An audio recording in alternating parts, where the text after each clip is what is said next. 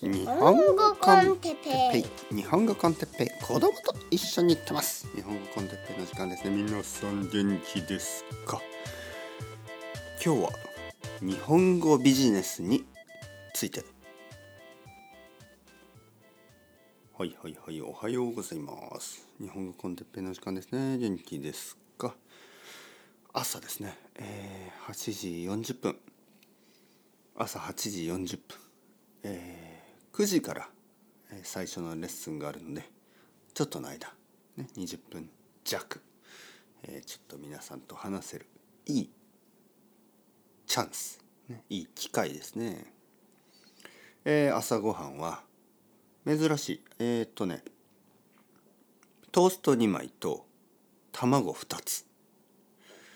え何が珍しいかといえば最近僕はあのトーストよりもあのパンよりもご飯を食べることが多いんですけど今日はちょっとあのパンが食べたい気分だった。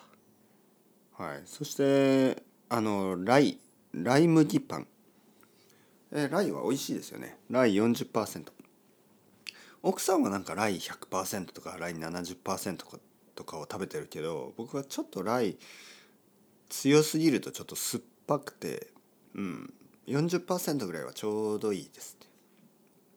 そしてブルーベリージャムがあったんで、えー、トーストの1枚はブルーベリージャムとバター。もう一つはバターだけ。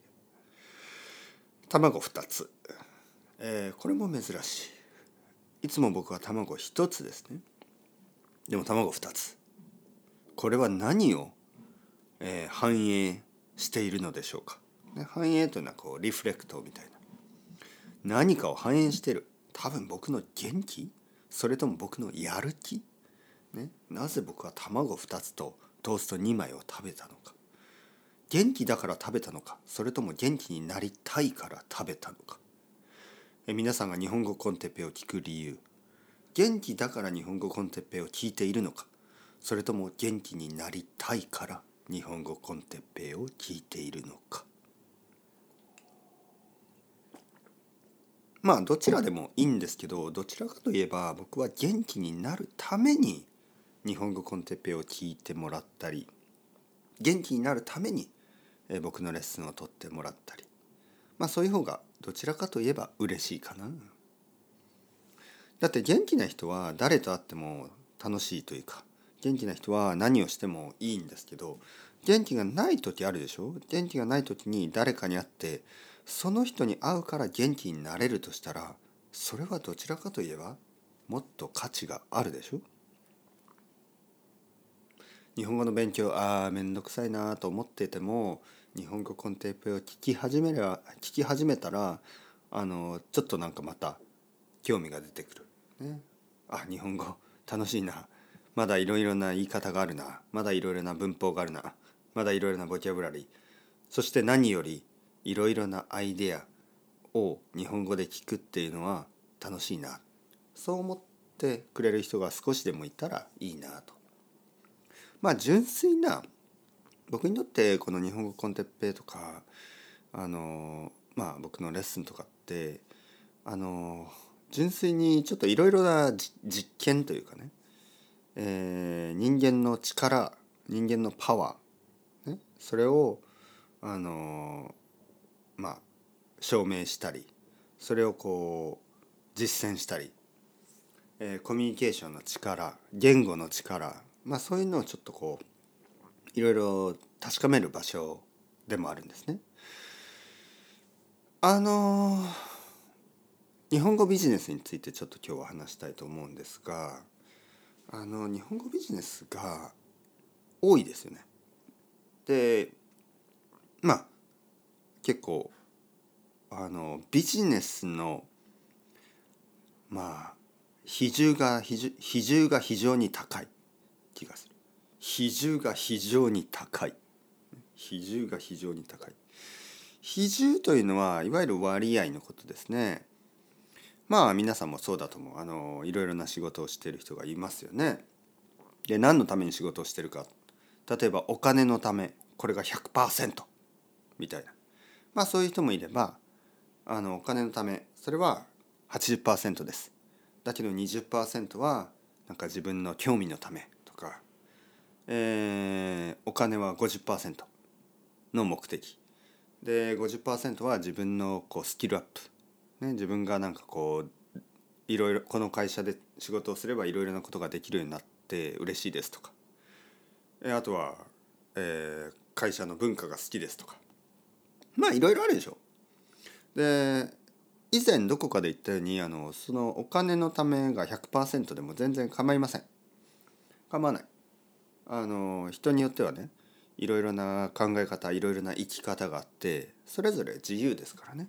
うん、ただですねこのビジネスで言えばその会社で働くだけじゃなくてそのいわゆる僕たちみたいな人ねあのこの日本語を教えるっていうことはちょっとこれはもう少し気をつけて考えなければいけないような気がしますね。なぜかというとあのここはやっぱり教育という一つのあのまあ業界教育業界なわけですよね。で教育というものがそのお金だけのアイデアが広がってしまうとまあいろいろな問題が出てくるえ教育というまあ分野はその大人の教育だけじゃなくてやっぱり子どもの教育とも基本的なこう影響お互いね影響するわけです。大人がどういうふうに勉強してるかというのが、えー、子どもがどういうふうに勉強するか、ね、そういうふうにあの大きい影響を与えることになります。まあ日本のその教育を見てるとですね子どもたちがどういうふうに育っているかどういうふうに学んでいるかを見てるといわゆるやっぱりこのビジネスの部分が大きくなりすぎてそれがいろいろなところで問題になってる。ね、子どもたちの中でも子どもたちのいろいろな考え方においてもそして大人たちのまあ金銭的な、えー、負担となっても、いろいろなところで、まあ、問題を起こしている。例えばですねまああの大学に行くためには、えー、とてもたくさんのお金がかかるでしょ？でもそれだけじゃなくて大学に入るためにもたくさんのお金がかかるわけですよね。なぜかなぜかというといわゆる日本には塾というものがあります。塾ねクラムスクールとか言われますよね。だいたい小学校から始まるんですねこれがえー、僕の子供の同級生とかでもすでに行ってるんですね。えー、小学生から塾という場所で、えー、勉強を始めで中学校に入るでしょ？そうすると中学校でもまああのまあまず中学校に入るために試験があるんですよね。でそして中学校に入ると今度は高校に入るために試験がある3年後そのために塾に行く。で高校に入れば大学に入るためまあそういうふうにお金を払う勉強すること自体はいいんですがまあいろいろなビジネスたちはいろいろ考えるんでまあどうどうどうにかしてその価値を高くしたいどうにかしてそのお金ね値段を高くしたいわけです。でいろいろな、まあ、テクニックを使うんですね。そして子どもたちはどういうふうに影響を受けるか。そして大人たちもどういうふうに影響を受けるかといえばそのビジネスのせいでですね。いわゆるやっぱり価値そのお金が高いものが価値がある。お金が高い教育がもっと効果がある。みたいな、まあ、いわゆる大きい勘違いをしてしまう。そういうケースは少しはあるかもしれないけどでも勉強なんてね僕僕の考えですよこれは。勉強なんて一人でできるし勉強なんて無料でできます。今のほとんどのまあ先進国では。図書館があるインターネットがある。自分で勉強はできます。あのそれそれがない場合はちょっと難しいですよ。図書館がない国とかあのインターネットがない国とか場所とか、まあ、そういう人たちはあのもちろん誰でも勉強できるとは言いません。でも例えばね日本で、えー、お金がなくても勉強できるはずなんですよ。ただやっぱりいろいろなそのビジネスのあの影響を受けてビジネスアイデアの影響を受けてお金がなければ勉強ができない、ね、そういうふうに信じてしまっている人があまりに多すぎる。もしくはお金がなければ勉強することは非常に難しい、ね、そう思ってしまっている。あの難しいと思えば難しくなるんですよね。そういうふうになってしまう。皆さんどうですか？結局日本語が結構わかるようになってますよね。多分このポッドキャストを聞いてる人たちはかなり日本語があの上達しているかなり高いレベルの日本語を持っている。で、えー、皆さんが日本語が上手くなったのはお金をたくさん払ったからだと思いますか？本当に。それともまあ実はあの効果的なものは別にお金の価値は関係なかったそう思いますか、ね、もちろん効果的な勉強方法の中にお金がかかるものもあるしお金がかからないものもありますよね。でもそれはあのお金がかかるものが効果があってお金がかからなかったものが効果がなかったと言い切れないでしょ？効果があるものには高いものもあるし安いもの無料のものもある。効果がないものにも高いものもあるし高い安いものもある。そして効果があるないというのはそれぞれの学習者の興味とか、えー、まあそのまあいわゆる好みですよね。どういう勉強方法が好きかとかどういう勉強方法は苦手好きじゃないかとかいろいろそういうのがあるんで全ての人にとって効果的な勉強方法が、えー、料金が高いとか低いとか、まあ、そういうことも言い切れないですよね。だからまあはっきり言って本当に意味がないようなことなんですね。あの日本語ビジネスもなんかすごくこうおなんかこうお金がお金のことを考える比重が非常に高くてどうしてその、まあ、日本人の先生たちやその外国人のそのビジネスピーポーたちは まあほとんどがあの小さいビジネスなはずなんですけどあの会社じゃないですね。大きい会社がやってるものはそんなに最近は多くないですね。昔はなんかいつも大きい会社がやってた。でも今はまあインディビジュアルですね。一人の人とかまあ数人のグループが日本語ビジネスをやっている。そしてそれがどんどんどんどんなんか大きくなってなんか日本語の勉強をするためにはお金がかかるみたいなそういう、まあ、雰囲気がある。でそれは僕は本当に嫌なことですね。本当に誰かがねお金がなくて日本語を勉強したい場合はあの僕のポッドキャストを教えてあげてください。そういう人を助けるためにも僕はやっている。そしてそういう人たちを助けるために僕は皆さんにあのサポートをお願いしている。まあ僕はポッドキャストだけだったら普通の人の生活ができないんですね。それぐらいしかあのドネーションはない。えー、ギリギリの生活もできない。まああの家の家賃を払う。払ったら終わり。それぐらいのお金しかあのないです。食べ物が食べられない。だからまあレッスンをしている。えー、まあそのお金っていうのは必要ですよね。全ての人にお金は必要です。ただやっぱりビジネスの目的というのはまあそうですね。人を助けるため特に教育であれば教育というジャンルであればね、えー、教育の目的教育ビジネスの目的というのは教育すること、えー、教育のリソースを上げる、えー、モチベーションを高くしてあげる、えすごくこう学習者たちのやる気をみんなで盛り上げる。あの勉強は楽しいんだ。そういう世界を作る。そういう人たちを増やす。えー、なんかこうパチンコに行くよりも勉強した方が楽しいよ一人でも多くの人がパチンコを行くのをやめて勉強を始める語学勉強を始めるんだったらそれはあの僕たちの勝利ですよそれは。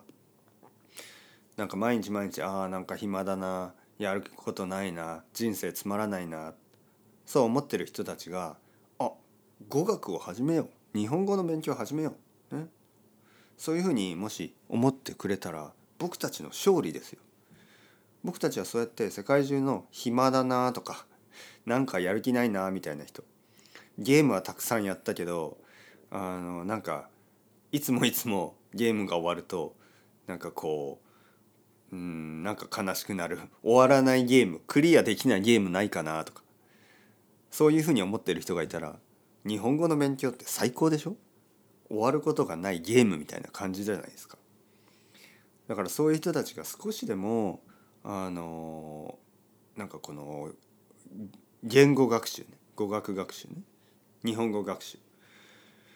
これをあの見つけてくれたらそして楽しんでくれたらそれは本当にあの僕たちの勝利ですよ。僕たちって誰？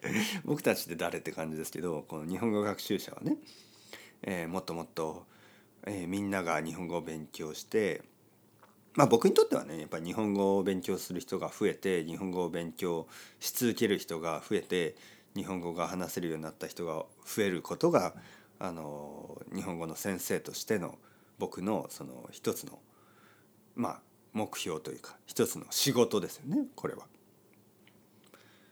だけど、まあ、さっきも言ったように残念ながらほ、まあ、たくさんの人のその目目標がお金をたくさん取ることその人たちから。お金をたくさん取ることとなっている感じがする。お金を取ることが目的になっている、ね、助けることじゃないの？奪うことですか、ね、人からお金を奪うことがビジネスの目目的になってないですか、まあ、そういうふうに言いたい。ビジネスっていうのは本当にあの今ターニングポイントだと思いますね。えー、このキャピタリズムがキャピタリズムのままうまく成長するためにはお金だけじゃなくていわゆる価値やビジョンや目標や夢やそういうちょっとお金だけじゃないものにちゃんと価値を置いたキャピタリズムでなければキャピタリズムがキャピタリズムとして、えー、サバイブすることはできないと思います。全てがお金お金お金になってしまったキャピタリズムは壊れるしかなくなってしまうんですね。僕はこのシステムを守りたい、ね、このシステムを壊したいわけじゃない。守りながらでもやっぱりあのその価値ですよね。お金以外の価値をもう少しフォーカスしたようなものにしなければいけないと思ってます。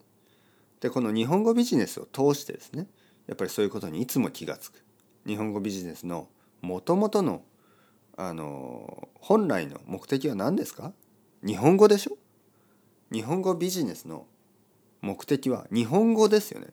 ビジネスじゃないでしょ？金じゃないですよね。金だけじゃないでしょ？金金金。金を儲けるための手段としての日本語じゃないでしょ？日本語を学ぶための手段としてのお金でしょ、ね、だからそういうことをいつもいつも感じてしまう。他のいろいろな日本語ビジネスを見てると金だよ金。もう金の匂いしかしない。金金金。ね。もう金すぎるんですよね。日本人の先生たちもあの外国人の人たちも。金しかもう目が目がもうドルになってますよね。目がダラーになってますよね。もしくはイエンちょっと怖いですね。はい。まあまあ。まあまあ。あの 誰かがね数年前にレディットで日本語コンテッペイについて誰かが何かを言ってて僕はすごく腹が立ったっていう話を皆さんにしたことがあると思うんですけど数年前ね。まあ3年も4年も前かな。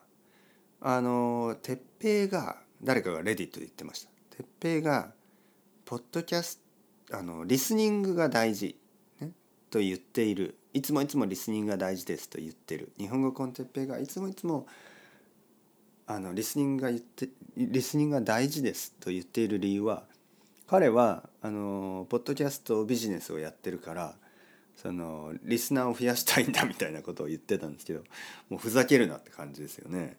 でそういうふうに僕は怒ったあのそういうあの時覚えてますか？覚えてる人いるかもしれない。でどうですか？今。僕何も変わってないでしょ？数年もう何5年か。5年経ったけど別にそのリスニングリスナーが増えたら僕のお金が増えるからリスニングが大事だと本当に言ってると思いますか、ね、本当にお金のためだったらもっと他のことやってますよ。